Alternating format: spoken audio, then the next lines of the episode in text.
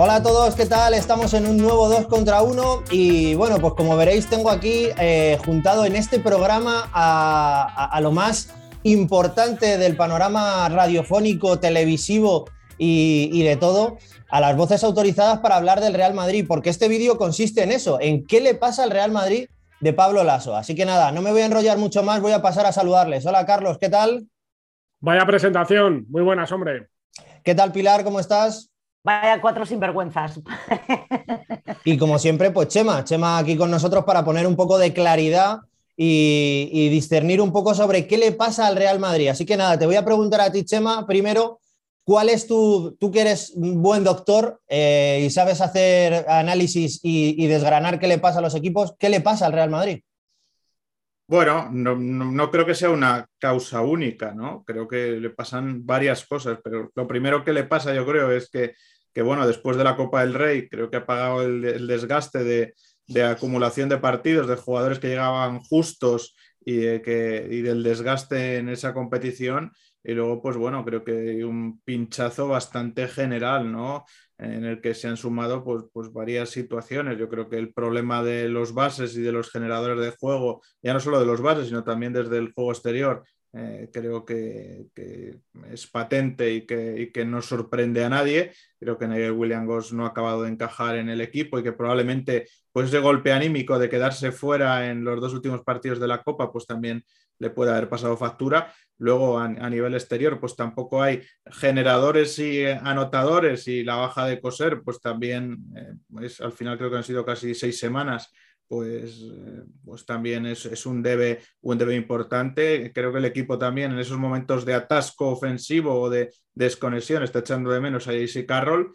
Eh, los cuatro, solo cuento a Yabusel, pero muchas veces se desfonda en las primeras partes y Randolph y Tonkins pues no están y no sé si se les espera o no. Y luego, pues si no tienes generadores y tus cinco necesitan que les surtas de balones, o mm, reciben balones o es complicado ¿no? que, puedan producir. Pilar, te voy a comentar un poco para, porque aunque todos lo sabemos, voy a contar algunos datos que son bastante plausibles. ¿no? El Madrid de los últimos 25 partidos ha perdido 14. Eh, todo el mundo habla, no sé si en cuanto a datos, porque no lo sé, de la peor racha de Pablo Lasso como entrenador del Real Madrid. Eh, ¿A ti qué te parece? Hombre, eh, a ver, el número de derrotas están ahí es evidente. A ver, yo creo que a todo lo que ha explicado Chema, yo creo que hay una cosa y es el coco. Es decir, ¿por qué se ha pasado de un Real Madrid que era capaz de ganar 34 partidos en la primera racha eh, de la temporada a este en el que, bueno, pues me parece que es 12-17, creo recordar. Eh, yo creo que hay algo también en la cabeza.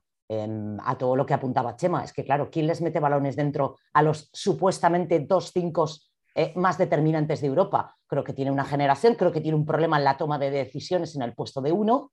Y eh, si tu mejor pasador eh, es Rudy a día de hoy, pues es que el problema Houston empieza a ser bastante gordo, pero yo creo que hay algo también de Coco. Yo creo que hay una falta de confianza brutal, amén de los problemas estructurales que ha revelado el paso del tiempo, porque probablemente esos problemas estructurales se taparon con los buenos resultados y se taparon, porque mira, a principio de temporada había un problema, que era que le faltaba puntos, ¿vale? Es lógico, tenías en el dique seco a Randolph, tenías en el dique seco a Hopkins, etcétera, etcétera. Es decir, esos jugadores son generadores de puntos, eh, te faltaban, pero es que cuando vuelven, el meterlos en dinámica, pues está costando, Dios, ayuda y un poco más. Es decir, no son los jugadores a los que estábamos acostumbrados, ni muchísimo menos. Y encima tienes una serie de lesiones de entra y sal, entra y sal, entra y sal, y eso ya pues te acaba descabalando el equipo por completo. Carlos, estaba mirando aquí, ocho jugadores de la primera plantilla del Real Madrid se han perdido más de 11 partidos en los que llevamos de temporada. Es verdad que las lesiones de larga duración, como la de Carlos Alocén, de algunos que vienen de larga duración y que todavía no han entrado en, en dinámica, pues también está lastrando mucho al equipo de Pablo Lasso, ¿no? Sí, lo que pasa es que eso no viene de este año, eso ya le pasó el año pasado, luego hay que analizar cada lesión, ¿no? Seguramente la de coser, por ejemplo, este año le ha hecho mucho daño. Si tú lo pones en el contexto del año pasado, pues seguramente no hubiera sido tan importante, pero en ese momento, como no tiene esos generadores de puntos, ese tío que penetre, ¿no? Ese tío que mete dos triples seguidos, pues le hace daño al, al Madrid. Yo creo que el Madrid tiene mejor plantilla de lo que parece ahora, sinceramente, no creo que tenga una plantilla para tirar por la borda. Eh, coincido con Pilar en que el bloqueo mental es evidente, ¿no? Y creo que le hizo mucho daño al Madrid la final de la Copa del Rey, porque incluso dentro te decían, es que necesitamos ganarle un partido al Barcelona, como sea. Y lo tuvieron ahí, ¿no? Desde la defensa, seguramente con poco lasismo si atendemos a la historia, pero lo tuvieron ahí. Entraron en el último cuarto con la opción de ganar. Eh, hombre, son números creo que inasumibles para el Madrid, que es verdad que le queda lo mollar, lo nuclear de la temporada, le queda pelear por dos títulos y sobre todo yo creo que el Madrid debe estar en la Final Four, que eso lo va a marcar todo. Luego ya se compite, no se compite, pero el Madrid debe estar en la Final Four eh, porque si no, evidentemente el, tsunami que va a llegar ahí va a ser importante. Carlos, empiezo otra vez contigo para volver a hacer la gira. No, pero porque te ha gustado mi comentario, ¿no? Sí, sí, sí, muchísimo. He ganado puntos, ¿no? Vale. eh, con todo esto que estamos hablando, el Real Madrid el viernes eh, se enfrenta contra el Bayern en casa a las 8.45, eh, creo, mm. y el domingo el gran clásico contra el Fútbol Club Barcelona a las seis y media. Claro, son dos partidos que, te pueden hundir un poquito más. ¿Cómo los ves? Son dos partidos diferentes. Creo que el Madrid se juega mucho el, viernes porque además el Bayern, eh, primero seguramente, si pierde en Estambul el segundo partido, va a llegar como octavo, ¿no? Va a llegar con la sensación de que ya tiene cruce, que es el Barcelona para, para cuartos de final. Y creo que el Madrid no puede perdonar la oportunidad de ser segundo, que luego nunca se sabe, ¿no? Porque es tercero, depende del cruce, Maccabi, Mónaco, vete a saber. Seguramente quiere evitar al EFES, que ni está claro que sea cuarto, seguramente sí, bueno, eh, mejor dicho, quinto, eh, seguramente sí, ya veremos. Creo que el Madrid ha de guardar esa segunda plaza porque además va a llegar con un EFES, eh, con un Bayern muy desgastado. Y la segunda plaza, pues al final, objetivamente es una buena plaza para el Madrid. Lo del clásico, realmente en la clasificación no le veo mucho espacio a ese partido. Creo que cuenta más en sensaciones, en anímico, en emocional, en lo que hemos dicho. Porque incluso ganando lo tiene complicado, ¿no? Para, saltar la primera plaza, aunque ganara por más de 10 eh, que perdió aquí en el Palacio, lo tiene complicado. Eh, pero evidentemente perder por 20 en el Palau o perder otra vez sometido por el Barcelona le haría mucho daño. Mm, contra el Bayern creo que es innegociable que el Madrid gane e incluso tenga minutos de buen baloncesto y contra el Barça vete a saber porque evidentemente le ha penalizado mucho este año. Pilar, ¿tú cómo los ves? Como bien dice Carlos, es importante el del Bayern para la clasificación de la Euroliga, pero desde luego el partido del Barça yo creo que viene en el peor momento de la temporada porque siguen sin arrancar y es verdad que una derrota dura allí les puede hundir aún más. Yo creo que, fíjate tú, creo que es más de cabeza que otra cosa. Yo no tengo tan claro que ser segundo le convenga. Yo no lo tengo tan claro. Vamos a ver, porque a lo mejor entre, pues no sé, eh, me hago un, ya sabéis, ¿no? Mental. Aquí hemos venido aquí a jugar, o sea, aquí no hay problema. Exacto, bueno, imaginaos que em, en Maccabi o Mónaco, pues a lo mejor eh, les viene mejor Maccabi. A lo mejor, ¿eh? Digo, Evidentemente lo del Palau es más anímico que otra cosa, porque clasificatoriamente hablando, bueno, es verdad que te, bueno, pues ganas en el Palau y les da la opción de ponerse a uno del Barça. Eh, vamos a ver si, si, imagínate que ganan y consiguen levantar el, el average. Bueno, te da una opción de poder terminar primero de la fase regular. Si ganas, ganas y le levantas el básquet a veras. Pero tampoco lo veo yo tan claro eso. ¿Por qué? Porque se está dejando partidos eh, más allá del Palau. Es decir, si de nada te sirve ganar en el Palau, si después vas a perder en casa con no sé quién o con no sé cuántos, ¿qué te puede pasar con la cantidad de jornadas que quedan? Así que eh, creo que es más de coco que otra cosa, pero insisto, no tengo muy claro eh, lo de ser segundo, si es mejor que ser tercero. Vale, si luego tú dices, no, porque es que si te metes en Final Four, vas por un lado del cuadro o vas por el otro. Venga, acepto pulpo como animal de compañía. Pero dado que te puede caer una cosa o la otra, yo lo de ser segundo no lo tengo tan claro. Chema, dos partidos importantes, pero sobre todo creo que lo que es más importante son las sensaciones. El Real Madrid juega nervioso, se le ve, en ningún partido se le termina de ver cómodo, se le hacen largos los partidos, pero sobre todo da la sensación de que cualquier equipo le puede hacer daño y le puede ganar, ¿no? Sí, sobre todo lo que a mí me sorprende son las desconexiones ¿no? que tienen, lo vimos ¿no? frente al Lenovo Tenerife en el, final de partido. Eh, bueno, eh, hablaban, ¿no? Eh, sobre todo Pilar, de eso de que el equipo empezó muy bien, sobre todo yo creo defensivamente la temporada y luego se supone que iban a llegar argumentos ofensivos, pero es que de repente ese castillo de naipes ha saltado un poco por, un poco por los aires. Yo recuerdo, por ejemplo, que hasta esa racha de cinco derrotas ¿no? consecutivas en Liga Endesa en, casa, el, Real Madrid encajaba solo 74 puntos. En esa racha de cinco derrotas encaja 87. Es decir, al final, ¿no? Eh, pues llevabas mm, una temporada marcada por un estilo, eh, luego se supone que ibas a cambiar el estilo a un, ¿no? Em, estilo más laso que podríamos llamar o más Madrid de laso y los jugadores no han ido, no han ido encajando. Yo creo que, que si es verdad que el equipo hay muchas situaciones, sobre todo en la toma de decisiones, eh, bueno, pues que, que, se pone como un manojo de nervios, ¿no? Mismamente estoy recordando el final del partido contra el Maccabi, ¿no? Ese, eh, ese triple de Urtel un poco eh, queriendo pues acabar como héroe total, ¿no? En, una jugada que lo mismo podías haber tenido alguna opción distinta. Pero, pero bueno, vamos a ver, yo, yo creo sobre las especulaciones es que eh, lo de especular con rivales nunca o muy pocas veces suele salir bien, ¿no? no sé, creo que el Madrid va a intentar pues defender su segunda plaza, vamos, estoy prácticamente o totalmente seguro pero eh, yo, por ejemplo, eh, tengo claro que va a intentar salir a competir en el Palau en Liga Endesa, pero viendo cómo está el Barça, yo creo que el liderato de la fase regular de la CB va a ser para el Barça, porque no veo eh, ninguna concesión de los, de los blaugranas que además creo que muchas veces pasamos por alto que están compitiendo sin un señor que se llama Cory Higgins, que han tenido bajas importantes en las eh, últimas jornadas como Yokubaitis, eh, Brandon Davis o incluso ¿no? Sertak Sanli, que ya ha vuelto. Y, vamos, y el equipo, pues creo que a diferencia de ese balance, el que hablabas de, del Madrid, eh, pues creo que ha hecho un mes de marzo espectacular. Sí, porque fíjate tú, pensábamos todos, o al menos yo lo pensaba, que el Barça tenía una plantilla un pelín más corta eh, y que, bueno, pues que probablemente con el paso de los, de los, meses de competición y sobre todo si había lesiones, lo podía pasar algo peor, pero ha pasado el super marzo y, y, sin noticias del bajón, ¿no? Vamos a ver si esto pasa una semana después o diez días después, pero el super marzo se ha quedado en un marzo normal, es decir, me parece que lo han sacado con una nota brutal. Vamos a ver eh, con el paso de las semanas si, si, pasa algo más, pero me da la sensación de que está muy, muy medida la carga en los jugadores y de que han salvado las lesiones más o menos largas con nota.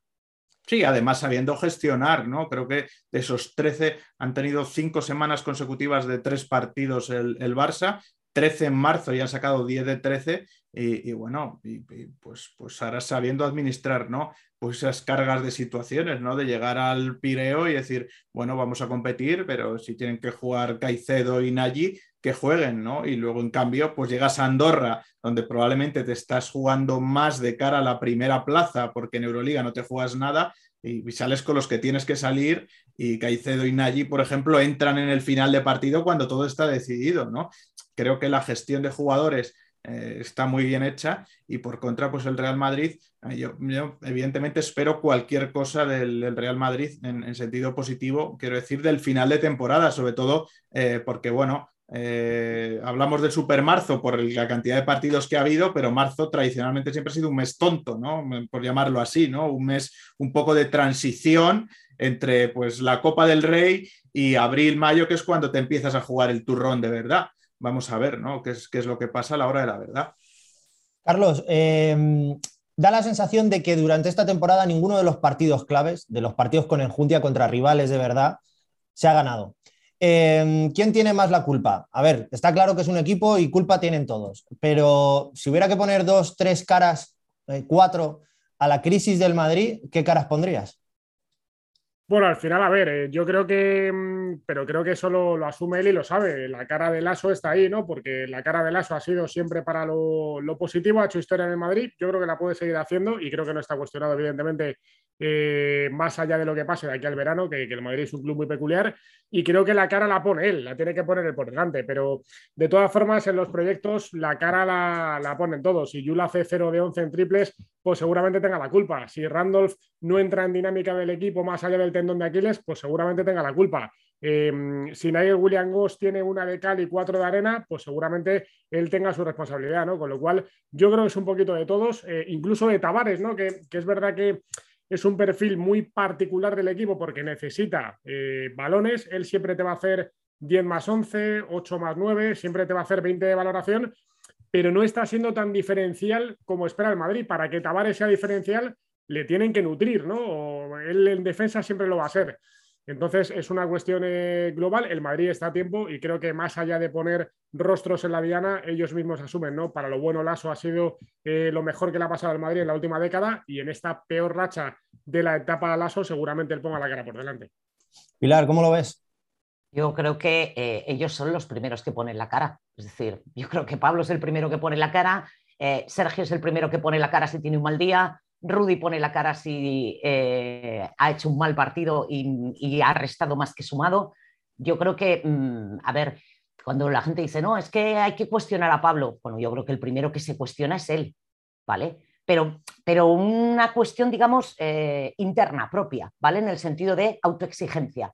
Yo, sinceramente, mm, si alguien tiene una decisión eh, sobre Pablo, va a ser el mismo a final de temporada. Es que no creo que pase nada de aquí a finales del mes de junio, principios del mes de julio, ¿no? Bueno, y probablemente si no es una buena temporada porque no se compite eh, por los títulos, eh, el primero que daría un paso al frente sería él. O sea, de eso no tengo ni, la más mínima duda.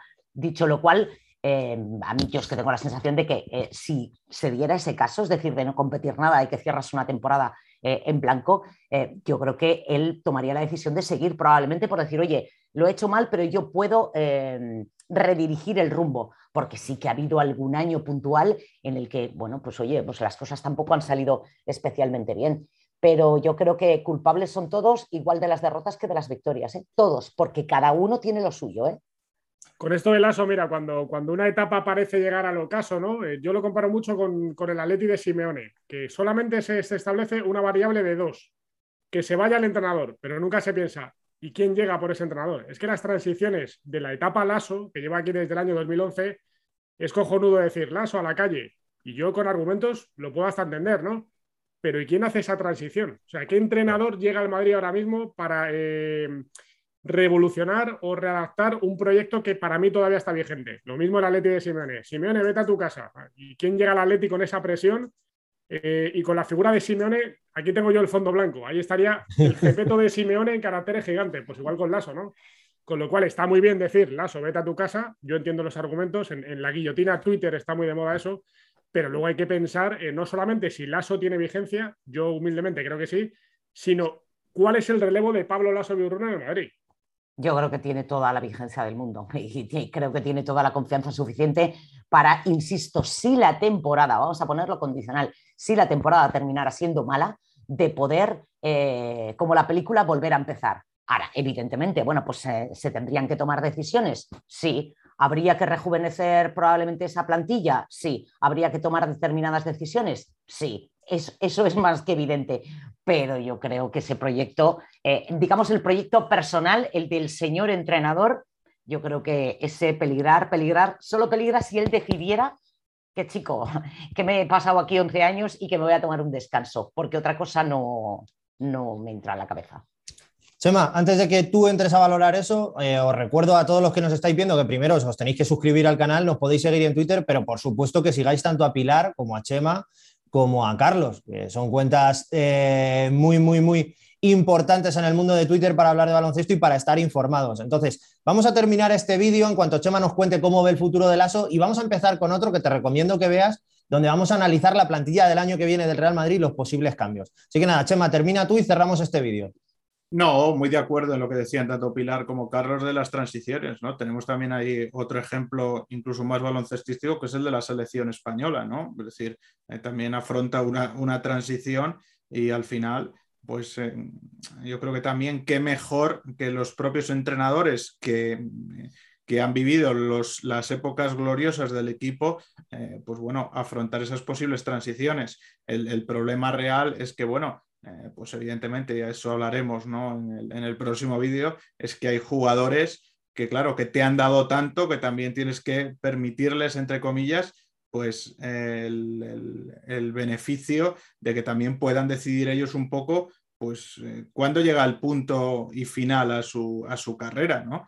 Eh, creo que, esas decisiones siempre son difíciles de, tomar, pero sobre lo, de, lo del ASO, bueno, es que mm, aunque la temporada fuera en blanco, eh, en blanco respecto a Copa, Liga y Euroliga, mm, yo creo que es que tiene todo el crédito del mundo. Creo que pocas dudas puede tener sobre, sobre Pablo Lasso, un entrenador que no eh, que ha ganado 21 títulos, no sé cuántos son ya, he perdido la cuenta. Es decir, mm, ¿qué, se puede pedir? ¿no? Y, ha habido muchos momentos en los que las cosas no han ido bien y siempre se ha apuntado, ¿no? O, parece que los cañones han ido hacia Pablo Lasso, ¿no? En el, en el, no, profesionalmente, sino, quiero decir, en, lo que la gente habla, ¿no? Las conversaciones que yo llamo a veces de barra de bar, ¿no? De, apuntar un poco a Pablo Lasso, pero es que creo que el palmarés es indiscutible, ¿no? Creo que, pocas dudas, todo el mundo puede tener eh, un borrón en cuanto, yo creo, más, eh, no un borrón evidentemente tendrán su parte de responsabilidad en dirección, en toma de decisiones, pero sobre todo en cuanto a planificación de equipo, eh, pero bueno, como decía Pilar, los éxitos y las culpas son compartidos y no, para mí no sería el único responsable de toda esta situación. Bueno, pues aquí terminamos este vídeo y os emplazo a que veáis el siguiente, donde vamos a analizar qué pasa con Lasso y qué pasa con la plantilla del año que viene del Real Madrid.